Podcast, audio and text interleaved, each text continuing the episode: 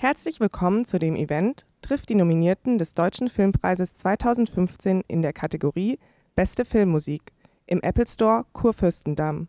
Vorab schauen wir uns die Trailer der Filme an, in denen die beteiligten Nominierten mitgewirkt haben.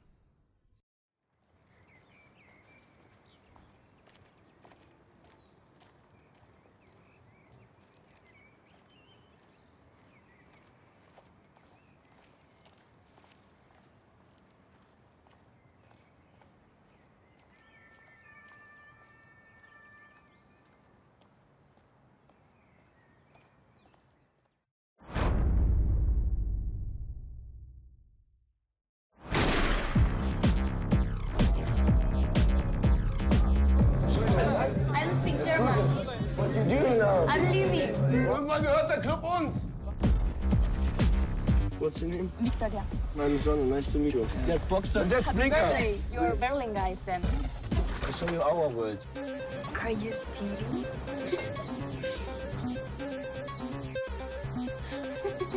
you touch my ass. Say sorry. I'm so, it's so, With a heart.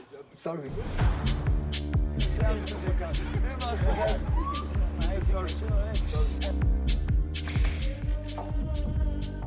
I have to do Boxer a favor. It's something bad to do. Boxer! The car is not going on! The car is not going on!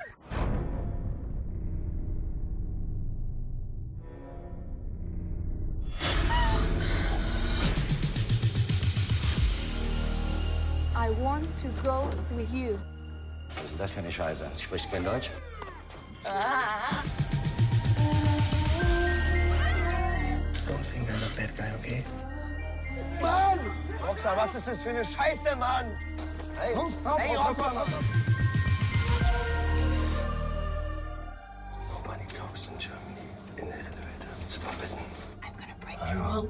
I'm gonna break the rules.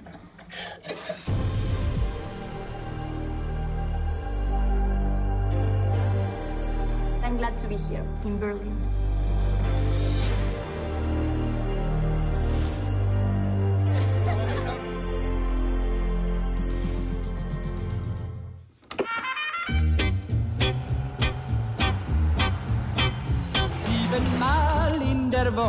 Möchte ich ausgehen.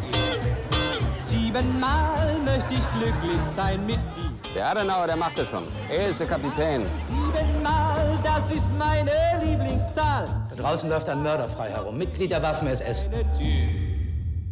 Interessiert es Sie? Sie? Die größte Menschheitskatastrophe gerät hier einfach in Vergessenheit. Wovon reden Sie denn? Dass ein deutscher Staatsanwalt nicht weiß, was in Auschwitz passiert ist, ist eine Schande. Das ist alles Propaganda. Die Sieger dürfen rumlaufen und Geschichten erfinden. Haben wir eine konkrete Tat? Ein konkretes Opfer? Zehn Millionen Nazis. Und diese Idioten haben alles aufgeschrieben. Herr Generalstaatsanwalt Bauer, das sind offizielle Listen von der Lagerleitung Auschwitz. Das sind doch Beweise, oder? Wer sind eigentlich unsere Verdächtigen? Alle. Wie alle? Alle, die dort gedient haben. Das waren doch Soldaten. War doch ihre Aufgabe. Dieses Land will Zuckerkuss. Es will die Wahrheit nicht wissen. Ich würde gerne mithelfen bei den Ermittlungen. Herr Erdmann, Sie werden nicht mithelfen. Sie werden diese Ermittlungen leiten. Mein letzter Fall war Fahren ohne Fahrerlaubnis. Ich will wissen, was dort passiert ist. Wissen Sie, was Sie da anrichten? Wollen Sie, dass sich jeder junge Mensch in diesem Land fragt, ob sein Vater ein Mörder ist? Ich will, dass diese Lügen und dieses Schweigen endlich aufhören. Wir haben Grund anzunehmen, dass im Lager Verbrechen begangen wurden. Da wurden umgebracht Hunderttausende. Mengele ist in Buenos Aires. Das ist der Haftbefehl. Südamerika. Das ist so weit weg. Die Deutschen müssen sehen, was da für Verbrechen begangen wurden. Von ganz normalen Menschen. Du bist unausstehlich geworden. Du siehst nur noch das Schlechte. Du bist blind. Ich sollte man vergasen, du Sagen Sie endlich die Wahrheit.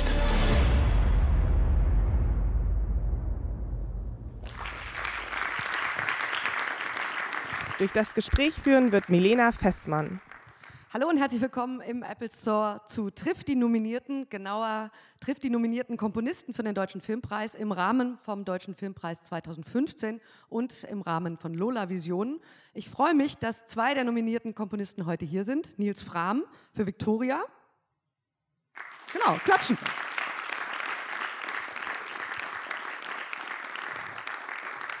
und Sebastian Pille, nominiert zusammen mit Niki Reiser für Im Labyrinth des Schweigens.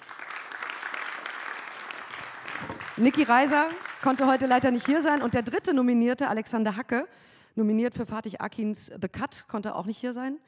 Aber ihr seid ja da, sehr schön. Was habt ihr gedacht, als ihr von der Nominierung erfahren habt? Ja, schön. Also natürlich freut man sich, ähm, wenn man das erfährt. Also ja, ist eine schöne Neuigkeit, wenn man morgens den Computer aufklappt, E-Mails kriegt und dann ist so einer dabei. Das ist super. Naja, also Enthusiasmus, Euphorie sieht ein bisschen anders aus. War das wirklich so, wie ihr es gerade rüberbringt? Ihr habt euch doch total gefreut, oder? Ja, klar. Also, juhu. Genau, das wollte ich sehen. Ja, okay. Also. Habt ihr damit gerechnet? Also ich meine, es wurde ja eingereicht, die Filme.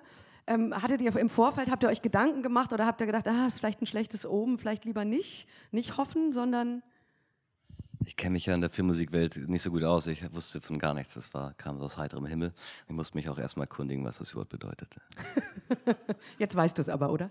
Nicht so genau, ehrlich gesagt. Aber ähm, ich habe noch ein paar Termine in diesem Monat deswegen und ich bin gespannt, was da so passiert. Das ist bestimmt Du hast, Nils Fram, du hast ja, ähm, also das Interessante an euch beiden ist, dass ihr ja nicht nur zwei sehr unterschiedliche Filme repräsentiert, konnte man im Trailer ja gerade auch sehen, sondern dass ihr auch aus ganz unterschiedlichen Ecken kommt. Also fangen wir mal mit dir an, Sebastian. Du hast in München studiert, Filmkomposition bei NJ Schneider zum Beispiel.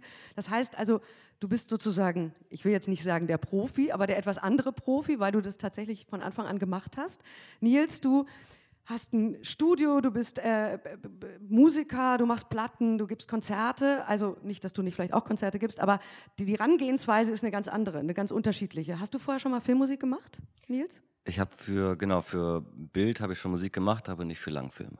Also für Dokumentation oder alle anderen Sachen. Ich habe früher auch äh, so kleine Werbefilmchen gemacht und kenne so die Arbeit mit Bild äh, von der Musik her schon. Mhm. Dadurch ein bisschen. Okay, bei dir ist es ja anders. Du hast viel Fernsehen gemacht, aber auch viel Kino. Wie kam es dazu, dass ihr zu diesen Projekten gekommen seid? Also fangen wir mit dir mal an, vielleicht Sebastian. Wie, wie ist die Entstehungsgeschichte deiner Arbeit A mit Niki Reiser und B bei diesem Film?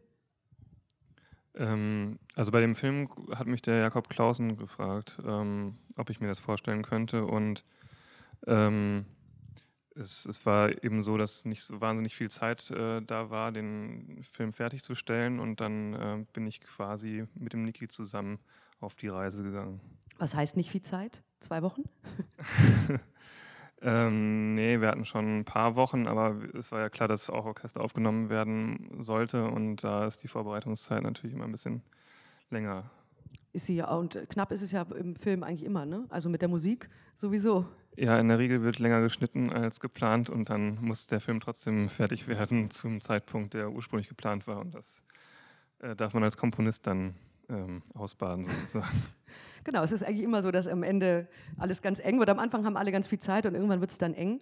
Wie war das bei dir, Nils? Wie bist du zu äh, Sebastian Schipper gekommen und zu diesem Film? Ich glaube, Sebastian Schipper hat meine Musik entdeckt über einen Bekannten und es hat ihm sehr gut gefallen. Und äh, ja, irgendwie, ich glaube, der, der handelt auch sehr aus dem Bauch raus, so auch äh, in der Vergangenheit schon. Und ähm, für ihn war das anscheinend irgendwie genau, genau die richtige Art von Musik für diesen Film. Ähm, wie war das? Also normalerweise ist es ja so, oder idealerweise wäre es so, wenn ein Komponist sehr früh zu dem Projekt dazukommt. In der Regel ist es anders. Der Film ist mehr oder weniger fertig geschnitten und dann kommt der Komponist dazu. Wie war das in euren beiden Fällen? War das auch so oder wart ihr früher involviert? Also bei dir war es eng hinten, hast du gesagt, aber war der, der Film war noch nicht komplett fertig geschnitten, oder? Noch nicht ganz, nee. Und beim Nils waren da nicht so viele Schnitte. Genau, okay. Das stimmt natürlich. Das heißt, wie war das, Nils? Was, hast du, was war der erste Eindruck? Also hast du ähm, ja, erzähl mal ein bisschen. Also da kam der Anruf und dann ähm, hat Sebastian Schipper dich angerufen und gesagt, hat, ich mache da diesen Film und dann Genau, ich, wir, haben, wir haben uns erstmal getroffen, er kam zu mir nach Hause, beziehungsweise in mein Studio und wir haben ein bisschen Musik gehört und dies und das und geredet.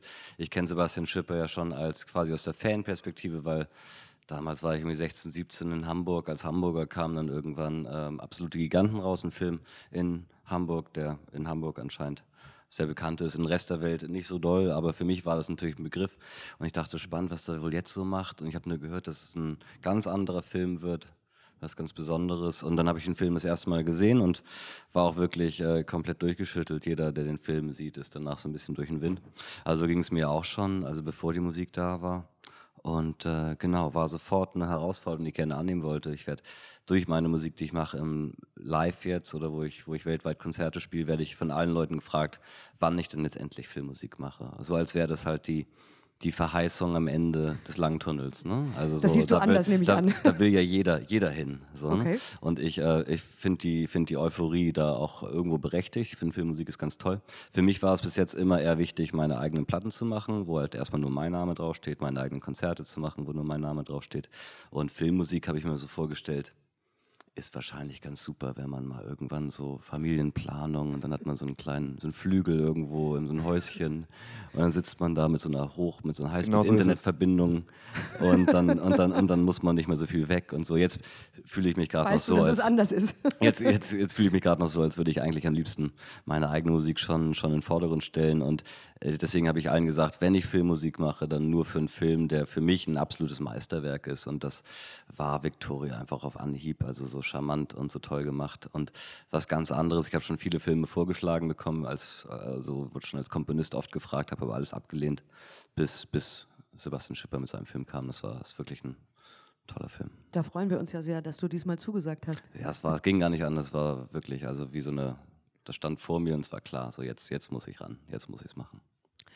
Ihr kommt ja beide, ihr habt ursprünglich beide mal Klavier gespielt, also du tust es immer noch, du hast irgendwann zur Gitarre gewechselt.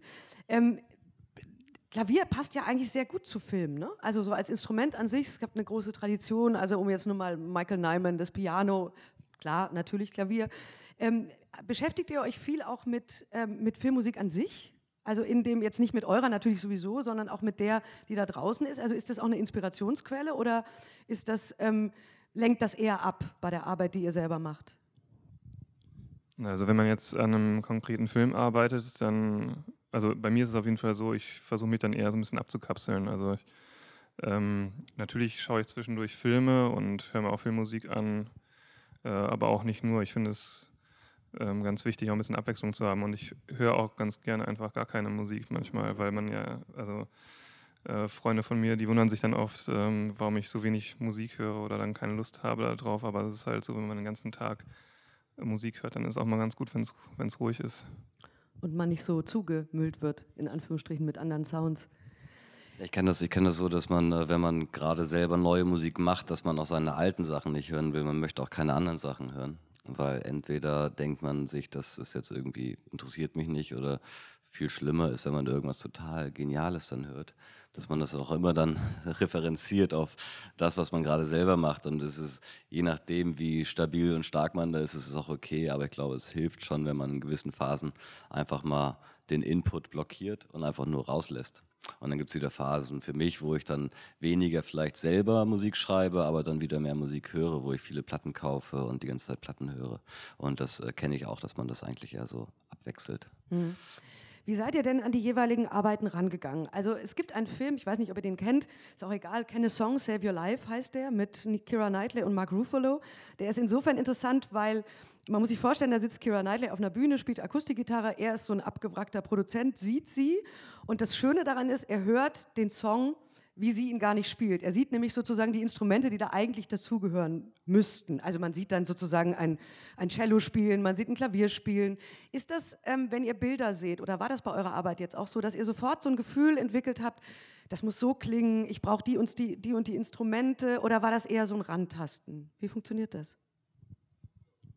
Ja, also ähm, bei mir ist es oft so, dass ich mir den Film anschaue und dann eigentlich äh, relativ direkt schon anfange, ähm, ähm, meistens an einer Stelle im Film, die mich am meisten irgendwo berührt hat. Und dann ähm, ist es auch oft so, dass wenn ich dann was schreibe, dann, also diese, diesen Effekt kenne ich schon, also dass ich dann, im, wenn, ich, wenn ich was habe, dann ist es im Kopf schon fertig und dann ab einem gewissen Punkt formuliert man es halt nur noch aus oder macht es halt sozusagen fertig. Dann, also es gibt schon den Effekt. Wie ist es bei dir gewesen? Ich bin ja, wie gesagt, nicht so richtig äh, der Profi, wie du schon meintest. Ich, ich probiere dann schon. gesagt, nicht ich. Dann, dann probiere ich halt gerne schon nochmal aus, was ist eigentlich, was passiert eigentlich genau, wenn man Musik und Bilder verbindet. So wie verändert das Bild die Musik und wie verändert äh, die Musik das Bild. Und das finde ich immer total spannend. Damit verschwende ich wahrscheinlich auch eine Menge Zeit, um mich darüber zu freuen, wie man halt mit unterschiedlichen Liedern eine Szene ganz anders gestalten kann. Aber ich glaube, wenn man das eine sehr lange Zeit lang macht, dann kriegt man da wahrscheinlich irgendwie so, ein, so eine Handschrift auch oder so ein, hat so einen Stil entwickelt und dann weiß man schon ziemlich genau, okay, jetzt brauche ich hier das, das da mache ich das.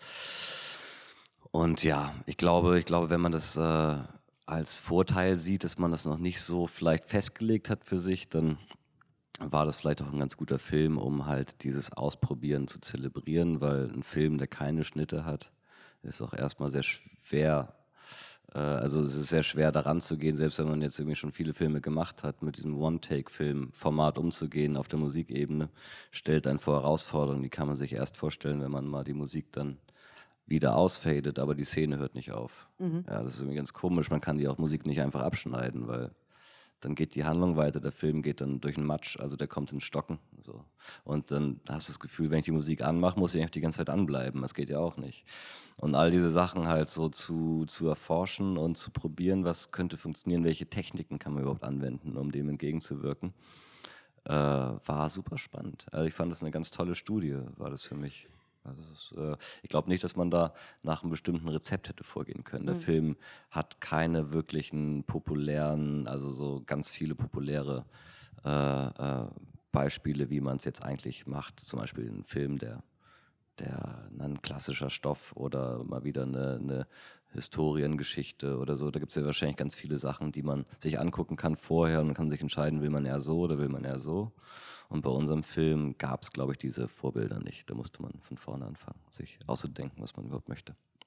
Äh, Stichwort historisch, äh, im Labyrinth des Schweigens ist ja sozusagen historisch, spielt in den 50er Jahren. Sebastian, wie war das bei euch? Also ich meine, ihr seid ja da rangegangen an diese Arbeit, ihr wusstet, was das für ein Film ist, ihr habt den ja auch gesehen. Wie, wie seid ihr an die Musik rangegangen? Beschreibt mal so ein bisschen die Art der Musik, also Orchester-Score, ist das zu großen Teilen? Ähm, wie viel Musik ist da drin und ähm, ja, beschreib mal, versuch mal, das ist schwierig natürlich, weiß ich, aber versuch die Musik mal ein bisschen zu beschreiben. Ähm, ja. also sie ist äh, orchestral, aber ähm, relativ minimalistisch dann doch. Also ähm, in der Instrumentierung jetzt kein, ähm, oder doch, es gibt Blech, aber sehr wenig. Ähm, es ist, ähm, also wir haben, wir haben äh, uns vorher eigentlich auch keine anderen Filme angeguckt oder ähm, was jetzt zum Beispiel beim Labyrinth war, war, dass Temtracks drunter lagen, die ich dann aber mir nicht angehört habe. Also ich habe schon versucht. Äh, du wurdest nicht gezwungen, dir die anzuhören, wie sonst immer alle? Nein, ähm, ich habe, äh, habe darauf bestanden, sozusagen, dass ich mir die nicht anhören muss, ähm, einfach um da ein bisschen freier zu sein und ja, das zu beschreiben ist relativ schwierig tatsächlich. Also man muss es sich wahrscheinlich anhören, fürchte ich. Wie war denn die Arbeit mit dem Orchester? Also ähm, vielleicht mal so ein bisschen erklären für die Leute, die nicht wissen, wie das, wie das geht. Also du und Niki habt zusammen die Musik geschrieben und dann habt ihr das Orchester dazu geholt, beziehungsweise die Session gebucht? Genau, also dann muss man die Noten schreiben, logischerweise. Ähm, und dann ähm, wurde das Orchester gebucht.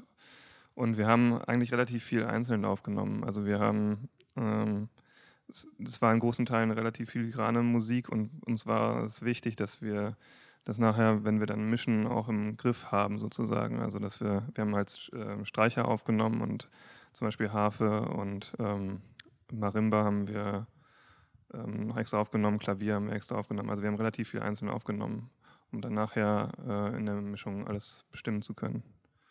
Und es ist dann auch so geblieben in der Mischung und wurde nicht, es passiert ja auch oft, dass dann doch nochmal alles umgestellt wird. Ja, oder? also uns, ähm, war es in Teilen einfach wichtig, nicht so einen ganz klassischen Orchestersound zu haben, sondern wirklich, ähm, also ich sag mal, wenn man, wenn man die äh, Instrumente mit zu den Streichern gestellt hätte, wie man das klassischerweise dann äh, machen würde, dann äh, hätte man das äh, Klangerlebnis gehabt, wie es eben so auf Band kommt. Und wir wollten da ähm, schon Dinge anders gestalten.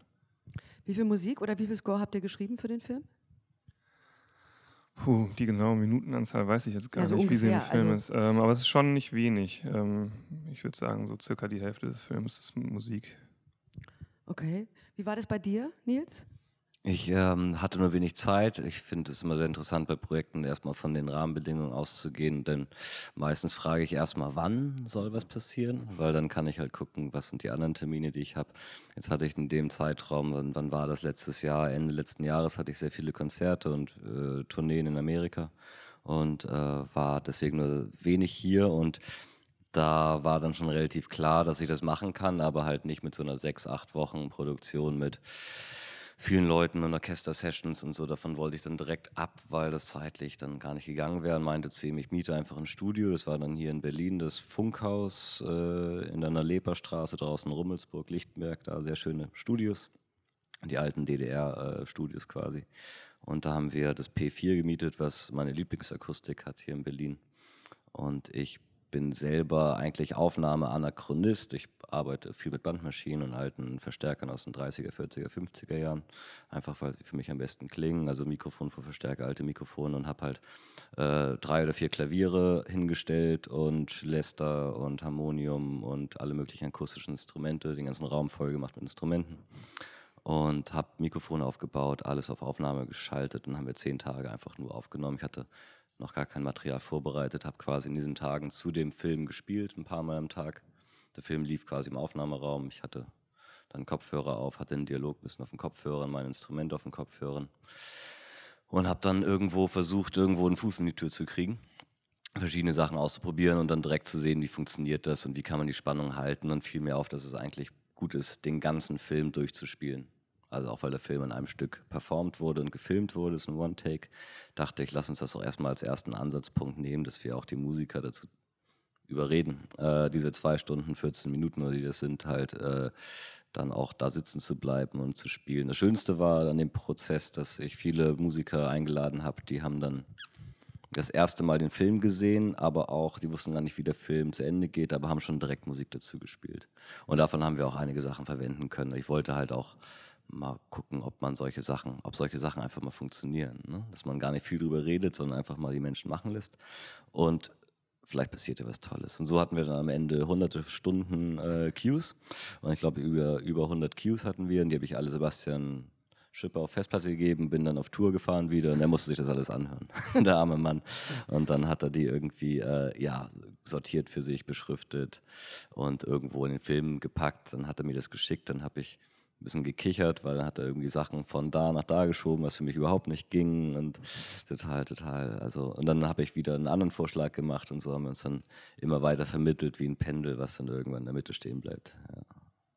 Ja, das ist ja eigentlich eine sehr ungewöhnliche Arbeitsweise für einen Film, weil normalerweise ist es ja so, also man kriegt den, den Schnitt, den es ja hier in diesem Sinne auch gar nicht gibt, ähm, und dann arbeitet man sich sozusagen von Take zu Take, um das vielleicht mal ganz kurz zu erklären, auch ähm, weil du das vorhin gesagt hast, Sebastian, normalerweise ist es natürlich so, dass der Cutter Musik benutzt beim Schneiden, die sogenannten Temp-Tracks, das ist gerne Gladiator und ähnliche Musiken.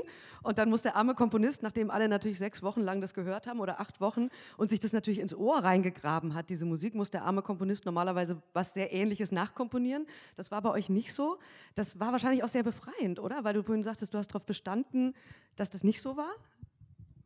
Ähm, ja, also normalerweise ähm, wird man schon oft gefragt, zumindest das nachzukomponieren oder sowas ähnliches zu machen, aber ähm, ich habe immer den, den, Eindruck, dass ich dann, wenn ich was schon höre, dann bin ich sofort befangen, dann weiß ich schon, was für, ein, was für Instrumente benutzt werden, in was für eine Richtung so das äh, Ganze geht. Und ähm, mir ist dieser frische Einstieg immer total, total wichtig. Auch, dass ich das Spotting nicht kenne, also dass ich nicht mhm. weiß, wo äh, Musik ist und, und wann die wie was macht, sondern ähm, ich glaube, dass man nur dann, wenn, wenn man wirklich den frischen Zugang hat, äh, auch was, was wirklich Originäres machen kann. Ich habe mir die Temp-Tracks zum Beispiel angehört. Also bei meinem Film Victoria lagen auch schon Stücke, mhm. zum Teil auch von befreundeten Komponisten oder Musikern an verschiedenen Stellen. Und ich glaube, ich verstehe total, total den, den Einwand, dass man sagt, ja, lieber, lieber komplett offen rangehen. Aber ich würde auch immer gerne wissen, was der Regisseur eigentlich denkt. Ne? Und äh, oftmals ist es ja, man muss ja eh auf einen Nenner kommen und oftmals verkürzt das schon für mich den Prozess, wenn man sich kurz vorstellt, was wollte er da äh, in dieser Szene oder was stellte sich da vor. Und dann kann man oftmals auch schon das ungefähr absehen, aber man kriegt dann auch schneller noch eine Idee, wie könnte man dann noch besser hinkommen.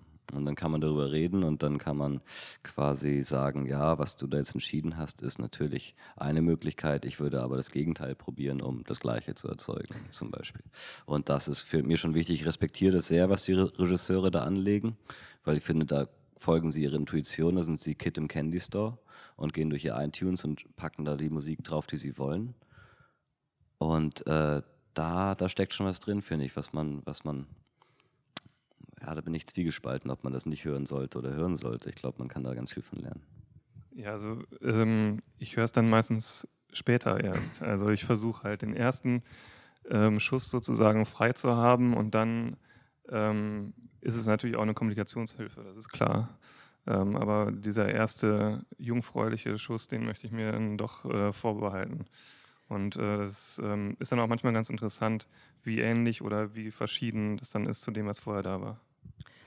Ihr habt die Kommunikation gerade angesprochen mit den Regisseuren. Ähm, das ist ja auch immer so eine Sache. Ne? Also wir haben es ja gerade auch gemerkt, Musik zu beschreiben ist relativ kompliziert. Da fällt man dann gerne in Schubladen oder man sagt irgendwie, das ist dunkel, groovy, was auch immer. Und äh, man stellt ja oft fest, dass äh, drei unterschiedliche Leute ganz unterschiedliche Vorstellungen haben von zum Beispiel dunkel. Das ist nicht automatisch irgendwie Moll oder Dur oder eben äh, Beat oder was auch immer. Wie, wie war das? Ähm, war das bei euren, in euren beiden Fällen einfach mit den Regisseuren? Man, also war dieser Nenner relativ schnell da, zu sagen, man redet eigentlich über das Gleiche und man will auch das Gleiche? Ähm, ja, also beim, beim Labyrinth war das, äh, war das wirklich erstaunlich schon fast, wie gleich ähm, die Vorstellungen waren von eigentlich allen Beteiligten. Also wir haben uns oft auch zusammengesetzt ähm, mit der Cutterin und dem Regisseur und Niki und ich und dann haben wir darüber gesprochen und ähm, und äh, Julie war auch immer sehr präzise in dem, was er so ähm, gesagt hat. Und, und ähm, das äh, hat extrem geholfen. Also ähm, es gibt, also für mir hilft das immer sehr viel, wenn die Regisseure erzählen, was sie eigentlich in der, also sich die Szene nochmal angucken und nacherzählen, was in der Szene eigentlich passiert für sie. Und, ähm, und ähm, weniger eigentlich dann Fachbegriffe oder sowas. Das ist immer relativ schwer umzusetzen, weil es, ähm, ja, man weiß nicht genau, was das bedeutet oft. Mhm. Ja, kann, kann generell, generell so laufen, dass man äh, lieber äh, über Emotionen redet als über genau Fachvokabular. Aber oftmals wäre es auch einfach, wenn jemand sagt, okay, an der Stelle brauchen wir einfach Bass. Ja, oder so. Das, das kann manchmal auch sehr präzise sein, weil oftmals sind äh, Regisseure ja auch selber mal Musiker gewesen oder haben in der Band gespielt und das hilft. Das macht es nicht automatisch einfacher. Ja, ich glaube schon, dass man, dass man äh, sich vielleicht besser versteht, wenn der Regisseur selber mal ein Instrument gespielt hat, um auch zu verstehen oder zu, zu ergründen, was kann man jetzt noch äh, verändern, welche Richtung, wie weit lässt sich was dehnen, bevor es bricht, sage ich mal, ne? oder bevor man neu anfangen muss. Und dann gibt es halt oftmals Missverständnisse. Ja, nee, das ist super, aber eigentlich brauchen wir noch das. Und dann denkt man, okay, das Bestehende nehmen wir jetzt und dann mache ich noch was drauf. Und dann kommt das nächste Mal an und sagt, jetzt ist es aber irgendwie zu voll. Und dann weißt du nicht mehr, was du wegnehmen sollst. Und dann kann man sich so verheddern, dass man halt den Music Supervisor anruft und der versucht dann irgendwie zu vermitteln und mhm. versucht dann dir irgendwie zu sagen, mach doch noch hier mal ein Dur am Schluss und dann, äh, aber alle tappen im Dunkeln. Und ich glaube, eine große, eine große äh, Portion Vertrauen und wenn der, wenn der Regisseur tatsächlich im Prozess auch Fan wird, so wie Leute, die zu meinen Konzerten kommen zum Beispiel, dann hilft das natürlich enorm, weil dann kriegt man so eine gewisse, also nochmal eine zweite Meinung mhm. und kann dann vielleicht auch mal Ideen durchdrücken, auf die der Regisseur gar nicht gekommen wäre. Aber wo er sagt, so jetzt vertraue ich mal dem Nils. Wenn der sagt, das funktioniert, dann kann ich damit leben. Ich bin mir nicht ganz sicher, aber ist doch mal spannend, lass es mal machen. Und äh, das ist mir immer am liebsten, weil wenn Regisseure wirklich äh, so klassischerweise ganz genau wissen, was sie wollen, dann sollten sie es am besten auch selber machen. Und da gibt es ja auch ein paar, zum Beispiel ein großer, großer Freund von Vincent Gallos Werk, der auch seine Musik selber macht, mag die Soundtracks unendlich gerne und finde es eine ganz tolle Idee, dass man einfach dann wirklich, wenn man so particular ist, dass man wirklich genau weiß, was man will, muss man es einfach selber machen. Das heißt also, das Vertrauen ist eine ganz wichtige Grundlage auch. Ne? Also wenn man sich nicht mag und sich nicht versteht, kann man eigentlich nicht zusammen Musik machen. Oder das gilt für Bands genauso wie für äh, das Verhältnis zwischen Regisseur und Komponist. Exakt. Wobei ich glaube, dass wenn das Publikum einen nicht besonders sympathisch findet, dann will es nicht sofort das Geld zurück. Ja. Die beschweren sich Och, dann nicht, auch. beschweren sich dann nicht sofort und sagen einem das dann, aber der Regisseur muss einem irgendwann dann sagen, ey, das läuft so nicht. Und ähm, aber weil ich so wenig Filme gemacht habe, kann ich da jetzt nicht irgendwie tausend Anekdoten erzählen. Aber es ist, glaube ich, symptomatisch für Filmmusik, dass die, für mich ist die Musik halt bei Filmen oder die Tonebene bei Filmen sehr wichtig. Klar, ich bin sehr akus äh, akustischer Mensch, sage ich mal. Ich nehme das stark wahr. Aber in der Wertschätzung oder in der, in der Planung, wie Filmmusik geplant wird, habe ich eben schon im Interview gesagt, bin ich immer wieder überrascht, wie sehr das doch irgendwie zurechtgeknapst wird. Ne? Also mhm. diese ganz wichtige Ebene der Musik und des Tons nimmt dann vielleicht dann in Hollywood-Produktionen irgendwie ein Prozent des Budgets ein oder so. Das ist wirklich absurd. Also komplett. Also da könnte man so viel erforschen und so viel Dinge probieren mit Musik, auch beim Film, weil da so viel Geld drin steckt. So genau wie jetzt in der Computerspielgeschichte. Aber ähm, die Musiker sind vielleicht auch mit dran schuld. Vielleicht haben sie einfach zu viel Rechner kaskadiert. Die können einfach zu gute Streicher direkt mal rausballern. Und vielleicht ist es auch irgendwo eine Zeit für die Filmmusik, die für mich persönlich sehr schwer geworden ist, weil ich möchte halt nicht 80 Prozent der Zeit vor meinem Computer sitzen. Mhm. Ich möchte Instrumente spielen. Und ich finde, das ist auch das, was Musiker machen sollten. Und Filmkomponisten in meinen Augen werden halt immer mehr zum, zu Sklaven dieser Vorproduktion und dann muss halt wirklich schon, bevor das Orchester aufgenommen wird, muss man sich das, man muss sich nichts mehr vorstellen können, weil das, was man da vorher zusammenschrubbt an MIDI-Sachen, ähm, ist ja schon quasi das. Und wenn das nicht funktioniert, dann wird der Cue womöglich auch nicht abgenommen. Ich rede jetzt nicht von der Regel, aber das kann sehr schnell passieren. Und ich glaube aber, dass gewisse Sachen lassen sich emotional nicht mit imitierten MIDI-Instrumenten transportieren. Wenn du jetzt eine Quinte spielst, die ist langgezogen und das ist irgendeine String-Library, die macht das. Versus, du hast zwei, zwei äh, äh, Seiteninstrumentspieler, die diese Quinte wirklich mit all ihrem Herz spielen und du vergleichst diese beiden, mhm. dann haben die eine komplett unterschiedliche Wirkung. Und äh, vielleicht wird diese geniale Quinte nicht im Film auftauchen, weil die gesampelte Computerversion davon einfach nicht funktioniert. Und dann wird der Cue nicht abgenommen. Und vorher hätte man sich quasi in den Flügel gesetzt und dann hätte der Komponist gesagt, okay, wir machen diese Quinte, hätte man auf dem Flügel die Quinte gespielt und das wird dann, stell dir vor, das spielen dann die Geigen.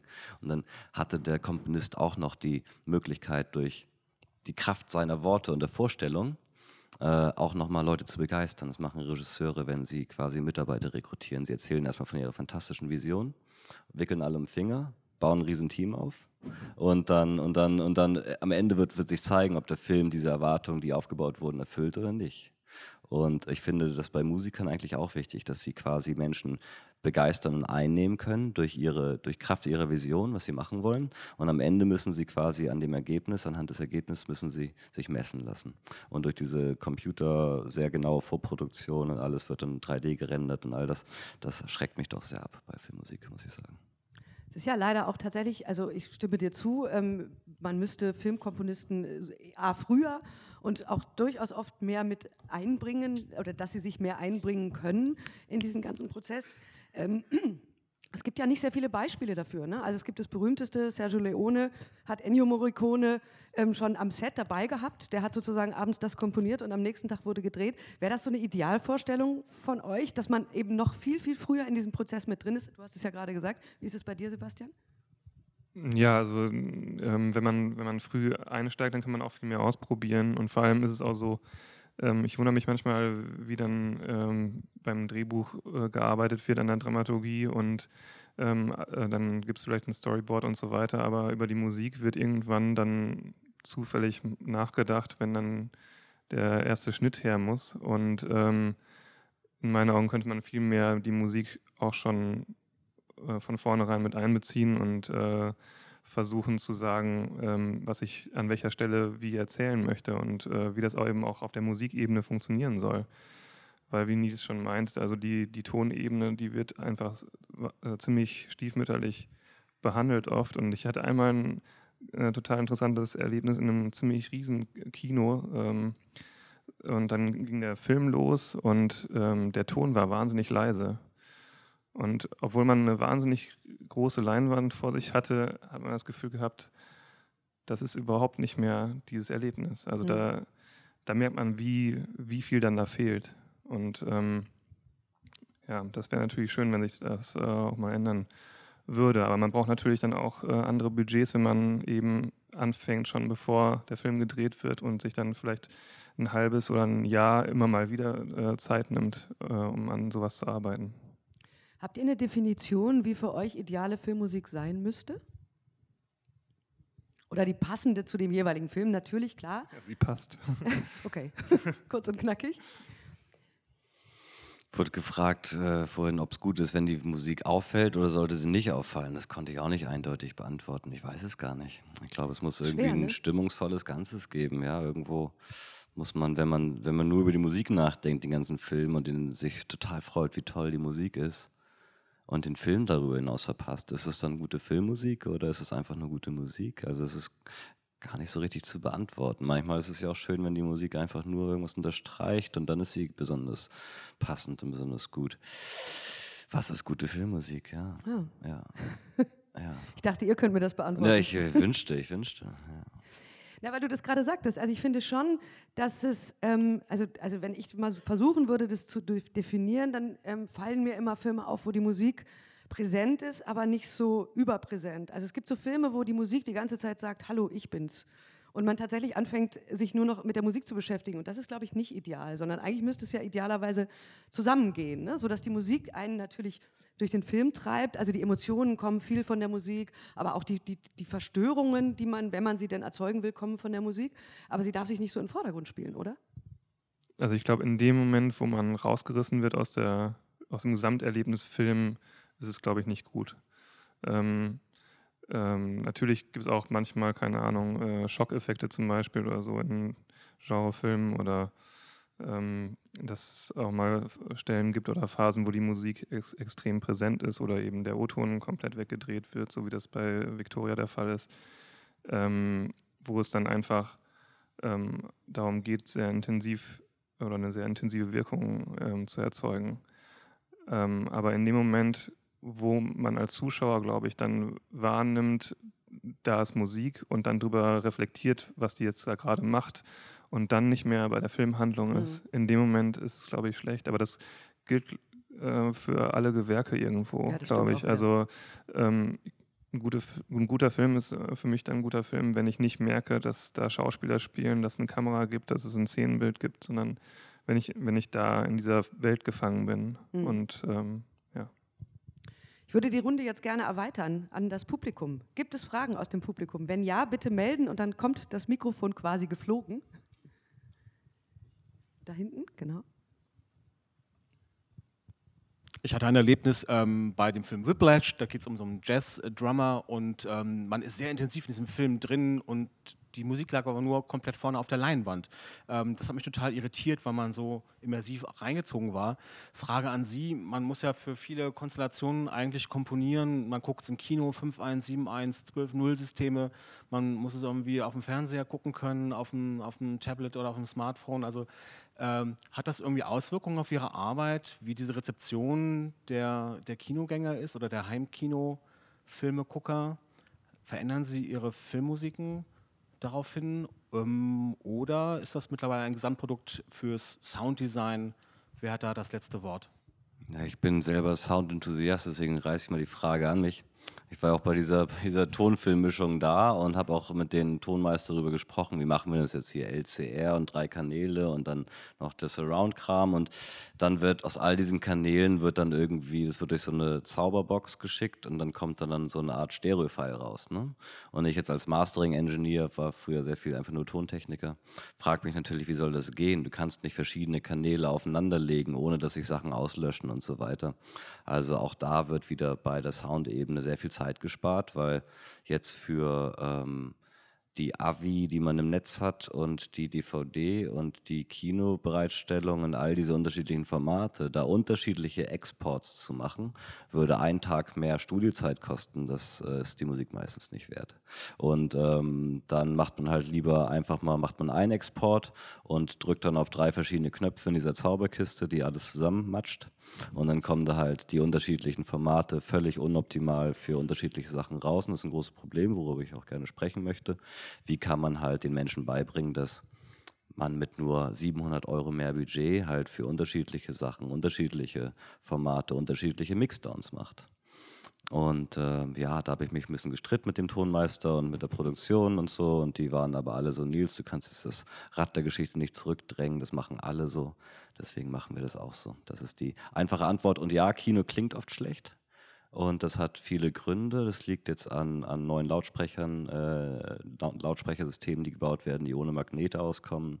Die klingen sehr flach und die werden jetzt in großen äh, Multiplex-Kinos eingebaut. Und der Sound wird immer schlechter. Das ist auf jeden Fall so einfach durch die fortschreitende Digitaltechnik, wodurch jetzt auch Endstufen mit Digitalchips und nicht mehr mit gewickelten Transformatoren äh, äh ins Spiel kommen und so weiter. Also da müssen wir uns bald alle sehr gute Ohrenstöpsel kaufen.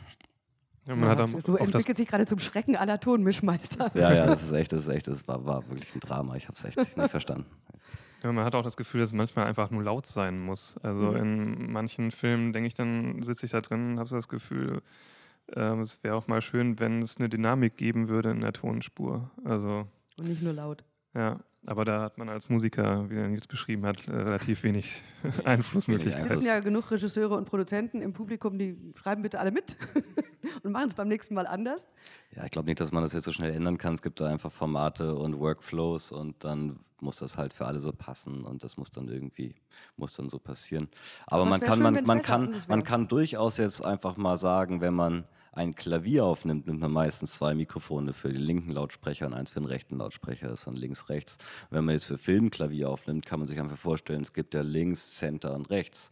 Das heißt, wenn man schon direkt bei der Klavieraufnahme drei Mikrofone aufstellt, eins für links, eins für Mitte und eins für rechts, dann hat jedes Mikrofon seinen eigenen Lautsprecher. In dem Moment, wo du verschiedene Mikrofone auf mehr Mikrofone auf weniger Lautsprecher mischt, gehen Sachen verloren im Klang, kann man vereinfacht so sagen. Das heißt, man kann schon darüber nachdenken und sagen, ja, ich mache jetzt eine Klavieraufnahme für Film, dann mache ich mal eine andere Mikrofonierung und so weiter und so fort. Und deswegen gibt es ja auch diese Decker-Tree-Aufnahmegeschichten für Filmorchester, gibt es ja auch dann drei Mikrofone für das ganze Orchester, einfach weil es mehr Lautsprecher gibt.